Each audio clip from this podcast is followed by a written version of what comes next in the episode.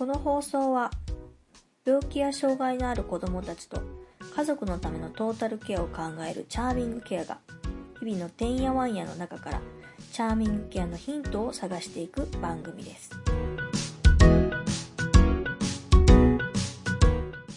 はい、えー今日も始まりました、えーチャーミングケアのてんやわんやです。えー前回に引き続きですね、えっと、北海道の方に、えっと、在住の、えーキャンネットの、えっと、杉山さん、えー杉山純子さんに来ていただいてる先生なんですけども、先生とお呼びした方がよろしいですかね？いやいやいや、あの病院外では先生と呼ばれると寂しいので、スギちゃんと呼んでくだ杉ちさい。ゃん、そう、杉ちゃんとは前回もね、全然、あの、余裕で呼んでたくせに何を言うてるねんっていう感じですけども、あの、杉ちゃんにあの、来ていただいております。今日もよろしくお願いします。よろしくお願いします。えっと、前回はですね、本当に概要というか、どんなことやってるよっていうところだとか、まあ、うちがこういう思いでやってるよ、うち、まあ、チャンミケアの方がですね、どんな思いでやってるよ、みたいな話をさせていただいたんですけども、あの、前回もちょっとちょろちょろっと出てきてたんですが、共同で、えっと、させていただいてる、あの、ことがあって、それがまあ、えっと、子供の外見のケアについての、まあ、勉強会であるだとか、まあ、今、座談会ベース、オンラインで、まあ、座談会ベースさせていただいてるんですけど、それについてちょっと今日はお話をしていきたいなというところになっております。で、えっとね、企画とかを割と、あの、私結構こういうこと何かするときって、こっちが考えるとあれですけど、こっちがこう、ある程度こう枠組みを、骨子を決めて、じゃあこうしませんかみたいな形でどこかとこう一緒にやることはあるんですけど、今回初めてなんですよ。こう、ほぼほぼ今、あのもう、スギちゃん丸投げみたいな。そうなんだ。そうなんですよ。今回ちょっと本当にあの、レアケースで、えーなので、逆に、スギちゃん的なその構想みたいなところをちょっと聞かせていただけるとすごくいいなと思うんですけど。うんそうですよね。うん私たちもともと大人の方の外見ケアのチームがあって、そこでやってきていたんですけれども、やっぱりその中で、あの、大人って言ってもやっぱり外見ケアだと女性が中心になりやすい。特に女性のこう、比較的若年の方だったりがね、中心になりやすいけど、でも、あの、弟、男性の方だってそうだし、まあ、そして LGBT の方もそうだし、とか、あと本当に高齢者もそうだし、あと子供さんもそうだよねって話は常々出ていて、うん。あの、年に1回ね、こうファッションショーみたいなイベントするときには、子供さんの外見ケアのこともちょっと取り上げるようにはしてきてたんですけれども、なかなか詳しくそこを学ぶ機会が我々もなかったので、あの、ね、今回、あの、ジャーミンケアさんとお話しする機会があって、ぜひちょっとこう、あの、なんだろう、共通するところも、そうじゃないところも多分あるはずだから、あの、外見ケアっていう、なんだろうね、軸を持って一緒に学、お互い学んで、で、いけたらいいなっていうので、今回ね、させてもらいましたが、うん。藤野さんたちのとこはやっぱりね、ご家族ご本人当事者っていう視点がすごく強いことと、あと実際にその必要なものを作っていること、売っていることっていうのがすごく特徴で、で、我々どっちかっていうと医療関係者とか美容関係の方が多かったりすると、うん。本当全然視点がちょっと違ったりするので、うん。なんかこう、混ざることで絶対そうですよね。なんか面白いじゃないけど、もえ、何回やりましたっけ ?2 回 ?3 回やりましたっけ？3回です、3ね回。なんか3回、3回ともなんかこういろんな色があって、はい。面白い、面白いって言ったらあれですよねねあーって、なんかこう、ね、そう気がつくことが、ああ、そうなんだみたいなことが。おーおーそうですね、ありましたよね。はいで特に、うちは、あの、うちの長男、小学校6年生の子にもう入ってもらったりとか、2回目から入ってもらって、なんかね、すごい楽しんでるって言い方変なのかもしれないですけど、やっぱりそういう自分の体験とか、思ってたことっていうのを、誰かと共有し合うっていうことがあんまりないので、その、病気病気してた時っていうのは、割と、あの、同じね、病棟にいる子だとかに、そうそうそうそう、みたいな、あれ、あるあるみたいなことは、まあ一応共有し合えたりするんだけども、そこが終わってしまうと、こうだったよね、ああだったよね、で、ちょちょっとね、年齢が、ね、言うたらもう言う、積極的に治療してた時から4年経ってるので、4年経った時の、その考え方っていうのと、また違ってくるんだけど、そこを共有し合えることっていうのがほぼないので、だから、あのーなんだろう、キャンネットさんを通じて、その、せ先輩って言ったらあれですけども、まあ割とこういうこと発信する人って、まあ、あある、ある程度大きくなったらって、大学生以上のね、あ、の、過去に病気をされていたっていうサバイバーの方が何人かこう、あの、接する機会があって、そうすると、なんかすごい嬉しかったみたいで、ああ、ピアサポートですね。よかうった。嬉しかったみたい、やっぱり。あ、うんお自分の考えてることは変じゃないんだっていうか、うん、あ、これ普通のことなんだっていう、まあ、その、分かってはいるんです、どっかで。その、変なことはないだろうって分かってるんだけども、腹落ちするっていうか、その、大丈夫だよって言われるのが、いや、私もそうだったよって言われるのが、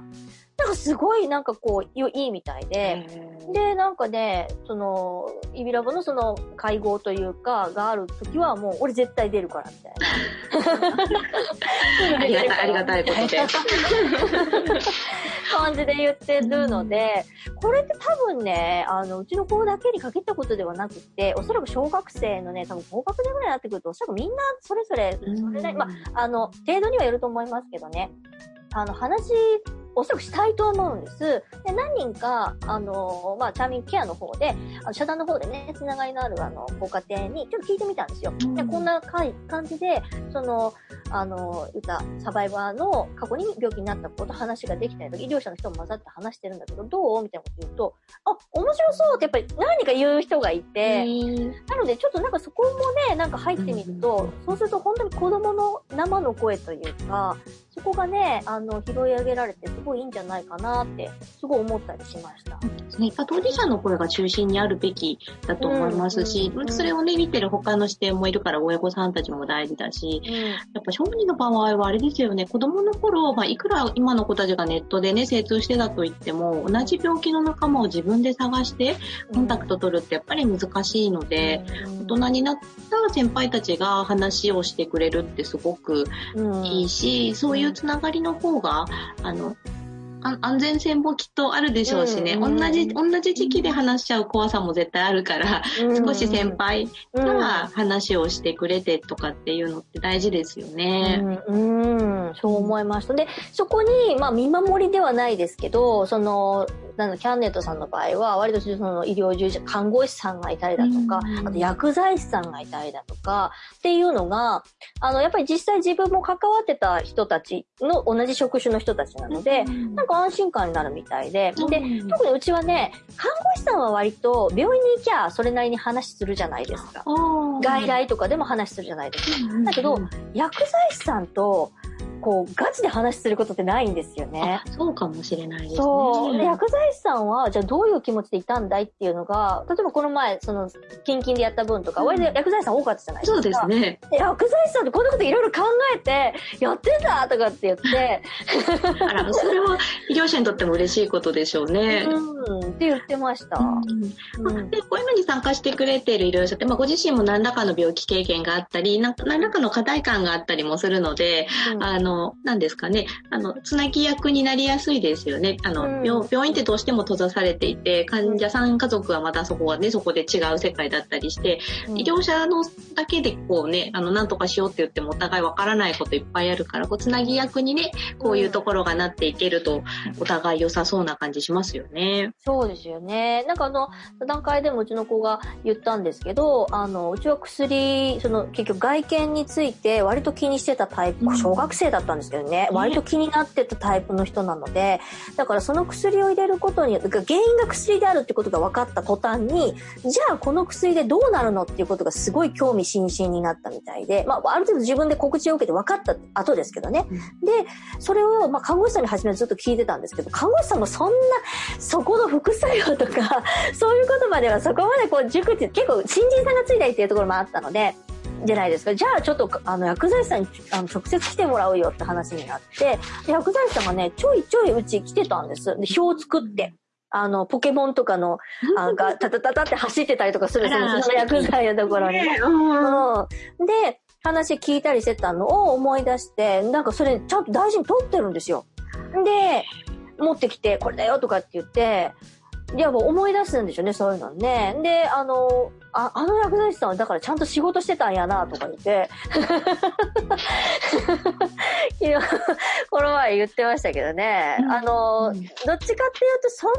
におそらく、あの、他の治療されてる方は、来てるイメージなかったんですよね。そこまでこう、その当事者って言ったらあれですけど、治療してる子供にそこまでこの薬はこうなるようだとか、これぐらいの期間でこうなってくるよっていう説明を、おそらく他のとこしてなかったので、うちがやっぱ聞いたもんだから、おそらくそんだけ詳細に教えてくださったんだと思うんですけど、こういうコミュニケーションって必要なんじゃないかなって私は、あの、今回の座談会改めて、すごく思いました。で、そういう、あれですよね、その声がなんか集まって、ってきて、で、やっぱりそこにちょっと目を向けてもらえれば、それってさっきも言ったけど、うちは外見のケアというか、外見の、その、目に見えてわかるところなんて子供からすると。うん。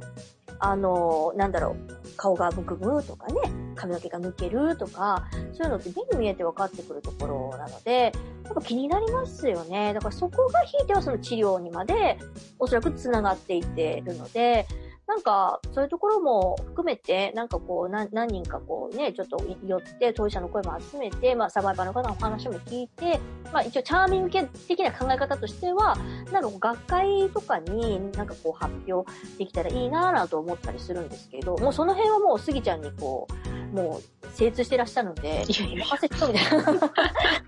いやいやいや、最近その医療系の学会もね、どう、あの、当事者の方の声をを入れていこうっていう姿勢にはなって、特にがんの方とかは、あの、患者会さんたちがすごく発表も増えてきていたりするし、うん、うん、まあ、大人の方ですけど、そのサポーティブケア学会っていうそのがん治療の成績がどうのっていうんじゃなくて、まあ、絡むけど、その、そういったいろんな外見変化とかお仕事とか、いろんなその治療そのものではなくて生活とかね、そういうことに関してもサポートしていこうよっていうのもできたりしているので、まあちょうどやっぱりやってったらいいですよね。うん。それ何ですか？そサポサポーティブなことケア。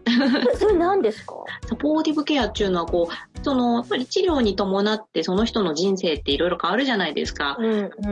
うん。そういったこと全般も、あの、やっぱり治療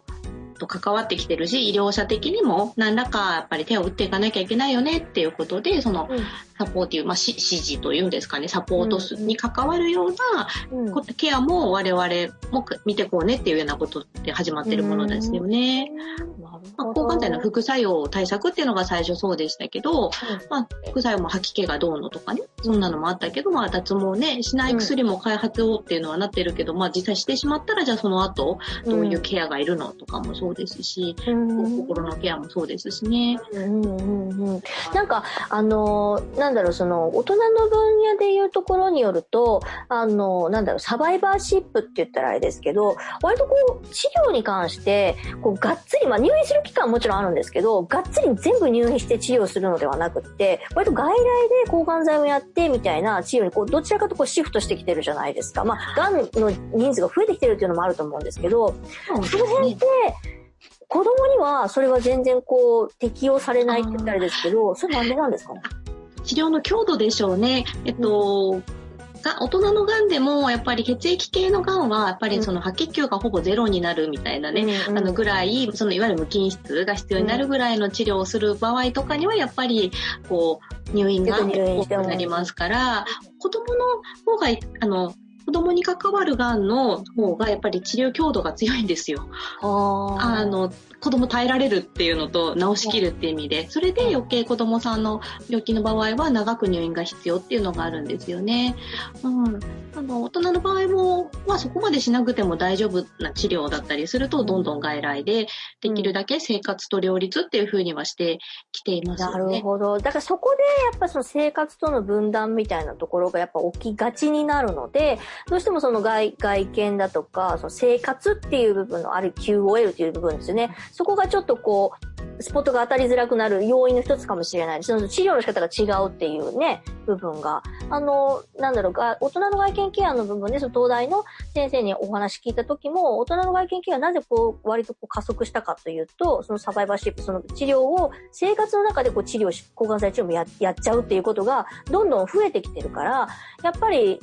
治療だけではないよね。まあ、生活の中でどうすんだいっていう話が出てきたから、そのアピアランスケアっていうのがこう、だんだん考えていかないといけない材料になってきたっていうふうに話を聞いたんだけども、子供はやっぱね、そうですよね。なんか、うん、あの、長いし、割と、うちも、出てる期間もありましたけどね、その、2ヶ月帰ら、むしろ帰ってくださいみたいな期間があったんで、その時が一番ある意味、ある意味強烈やって、ルートつけながら帰ってるし、え、どうすんだい？みたいな、うん、説明もないですしね。うん,、で、まあ、なんだろう、医療者さんからすると2ヶ月くらいみたいな話なのかもしれないけど、2ヶ月ってまあまあいや、大変だと思いますよ。うん。大変。感染対策絞ってですからね。うん。そう、大変だと思います。うん。その辺もやっぱり、まあ、まあ、その年代によって、その治療の仕方っていうのが違いますんで、まあ、うん、私の時、うちの、その息子の時がたまたまそうだっただけで、例えば5年前の人はそうじゃないし、今の人ももちろん、もしかしたら違うかもしれないんですけど、ただ、ねその、今も聞聞いたところによると、子供はどちらかと入院期間が長いっていうことを考えると、うん、やっぱりスポットがどちらかというと大人に比べると当たりづらいジャンルになってくるのかなと思うので、あの、わか、わかることって言ったらあれですけどね、わた我々、そのチャーミン系でこう物品を扱ったりだとか、割とこう、その、当事者の人たちと接する期間が、あの、あ、接する機会が割とあるので、そういうところからこうヒアリングをしたりだとかして、で、あの、本当に冒頭に戻りますけど、いろんなジャンルの人と接する機会があるので、外見ケアも別にその脱毛だとか顔がむくむ以外にもありますので、この前なんかね、ちらっとあの座談会でも言いましたよね。あの、口唇口外裂だってそうじゃないかとか、あざがあるのもそうじゃないか。とか、こういうのいろいろその、あの、外見のケアってありますので、そういうところがある意味こう、まるっとまとめられるっていうのは、ある意味このチャーミングケアとしての、あの、役割になろうかと思ったりしてますので、その辺もちょっと含めてちょっとね、あの、今後ちょっと話がしていければいいなってすごい感じております。ぜひぜひ、すごくお互いに貴重な機会になるといいなと思いますよね。そうですね。はい、そうです。岩倉さんなんか、どうです？岩倉さんまだね、あの、座談会の方参加していただいて、今後また、あの、続々としていただこうかっていう感じなんですけど。そうですね。あの、自分が、えっ、ー、と、まあ、言ったら、障害児さんとか医療的ケア児さんのアパレルっていう面から、こう、サポートをさせてもらっているので、なんか、あ、果たしてそれって、アピアランスケアに入るのかなみたいなのをちょっとぼんやり思ってて、もしかしたらそんなにがっちりした境がないのか、うん。あともう一つは、あの、お子さんに特有の何かこう必要な支援とか、こう、なんですかね、お困りごととかあるんだったら、ちょっともっと勉強してみたいな、みたいな、はい、思ってます。そうですね。あの、横倉さんもそうです。もう一人、あの、奥井さんという、えっ、ー、と、メンバーが、社民ケアの方では割と主要で動いてくれてる方がいるんですけど、奥井さんなんかはもう出産時に、えっ、ー、と、出産事故で、えっ、ー、と、脳性麻痺ですよね、の、えっ、と、受診心身障害のお子さんがいらっしゃるので、だからもう長いこともう9年だって、9年か10年くらいですね、多分ずっとケアしながら、あの、生活してらっしゃるから、割とこういろいろ思うところもあるだろうし、で、あの、その一過性のものではないので、その外見上のその変化だとかっていう部分が。だから、あのー、また違う視点で話ができるんじゃないかなっていうところと、あと、まあ私もそうですけど、奥井さんは割とこうね、発明家タイプなんですよ。その、ものを扱おうにしても、なんかこう、その同じアパアパレルっていうんですかね、なんていうんですかね、その物品扱ってる中でも、あの、やっぱ自分の生活の中で、これあったらいいよなっていうものを、わーっと工夫してやっぱ作るんですよね。そうですね。すごい当事者目線でね。ね、作るの。やっぱ自分の子供がやっぱ、あの、に、レバーズで、あの、着せて、この前もたまたまなんか、何の時だったかな？なんかね、あ、そうそう。うちの方の、えチャーミン系モールの方で、そういう当事者の方ってやっぱ働きづらいところがあるんですよね。そのケアを頑張れば頑張るほどに。で、そこの、その働きづらいけど結構スキル持ってらっしゃる方たくさんいるので、そういう方に一歩入ってもらって、あの、チャーミングケアも、株式の方ですけど、チャーミングケアモールアンバサダーっていう形で何人かのお母さんたちに、こういろいろこういう形でオンラインで話聞いたりだとか、マーケティングの部分ちょっとおお声いただいたりだとかっていうことをしてるんです。で、その時にね、奥井さんもちょっと入ってもらってるんですけど、奥井さんのこう、あの、うちだったらた、例えばね、とかって言って、あの、オンラインで画像見せてもらったら、すっごいパジャマ着てるのよ、もう。なんか、それ作ったんですか？みたいな。作ったよ、みたいな。すごいって言って。すごいね、本当にね。すごい。うん。だからやっぱああいうのは、まあ母親ならではってお母さんだけの子育てはものではないけれども、やっぱああいうアイデアってなかなかね、出てこないよね。で、そうなると、やっぱりその外見ケアの一つとして、おそらく、あの、他の人にもシェアできる話だと思うので、あの、ぜひとも皆さんに聞いていただき、なんかこうね、医療者の人にも、それがある意味義務になってしまうと、すごくしんどいからあれですけど、こういうのもあるよっていう情報提供として、あの、ね、あの、広がっていけばいいんじゃないかなってすごい感じております。はい。そんな形でですね、えっ、と、2回にわたって、えっ、と、キャンネットの、えっ、と、杉山先生にちょっといろいろ聞きましたけれども、あの、今後とも、あの、この活動というか、あの、えー、座談会ベースで話をしたりだとか、ちょっと今年はね、そのコロナがあったりだとかするので、あの、学会にちょっとね、今年のっていうのはちょっと難しいかもしれないですけど、どっかのタイミングで、あの、出したいなと思ったりしてますので、えー、今後ともどうぞよろしくお願いいたします。よろしくお願いします。今日はこの辺りでありがとうございました。ありがとうございます。ありがとうございました。